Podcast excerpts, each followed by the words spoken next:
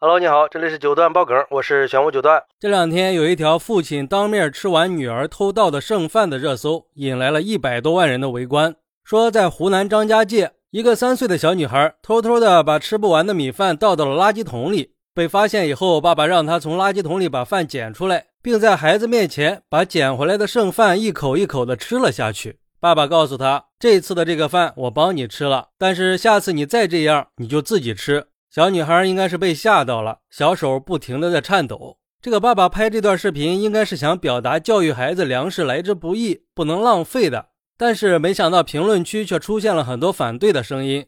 有网友说，像我小时候，我说只能吃半碗，然后我妈给我打了一整碗过来，还要问我为什么吃不完，一把鼻涕一把泪的告诉我粒粒皆辛苦，真是无语。还有我们一家人吃饭吃剩的肉，就逼着我把它吃光，但是我已经很饱了。结果胃疼了一晚上，第二天还得去买一瓶五十块钱的药。小时候不爱吃苹果，有一次没有啃干净，我爸就让我从垃圾桶里捡回来吃完。现在长大了，知道父亲的出发点是可以理解的，但是真的不提倡这样的方式。说实话，有点极端。你感动的也许只是你自己而已。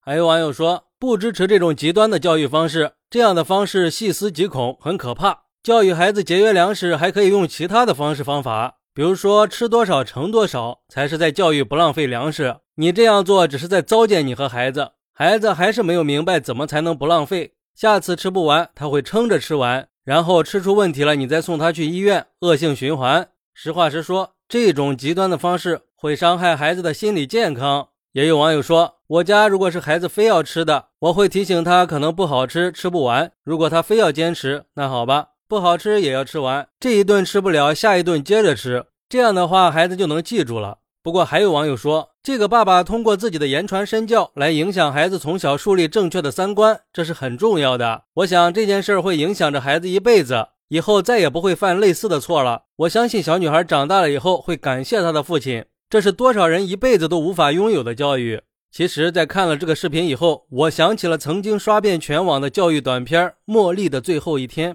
不知道你们有没有看过？茉莉的妈妈为了孩子放弃了高薪职位，全心全意的照顾孩子，就是为了孩子可以出人头地。为了让茉莉努力学习，妈妈最常说的口头禅就是：“如果没有你的话，我现在都已经是教授了。你对得起我们吗？我天天省吃俭用的，你不好好读书就是不孝。”也就是这一句句的口头禅绑架着茉莉，像刀子一样把她的心扎得千疮百孔。可是最后，她发现。不管他怎么去拼命的努力，都达不到妈妈的目标，因为这样的爱太沉重了。最终不堪重负的茉莉从楼上一跃而下。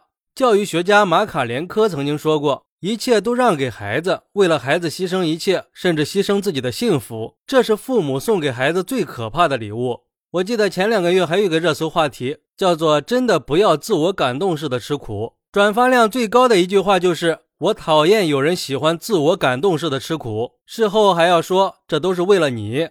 其实我个人是不赞成这个爸爸的做法的。虽然他的出发点是好的，但是这样会让孩子有负罪感的。我会这么说，是因为我经历过类似的事情。当时我儿子四岁，因为吃饭的时候把碗碰翻了，但是孩子的外公不想浪费粮食，就把洒在地上的饭放进自己的碗里吃掉了，给孩子重新盛了一碗。结果下午我就发现我儿子一个人抱着玩具嘟着嘴，很不开心。我就过去问他怎么了，他告诉我他很难过，因为他把碗打翻了，害得外公吃了一碗脏饭。那时候我就明白了，原来这么小的孩子也是有负罪感的，也会内疚的，所以我才会觉得从小就被灌输这种思想，把孩子捆得死死的，孩子的心里不会感恩，而是内疚。说真的，我觉得用内疚感去控制孩子是一种失败的教育。真的就像那个网友说的，打着一切都是为了你的招牌，举着感情的旗帜，这样的教育结果都是感动了自己，却感动不了孩子。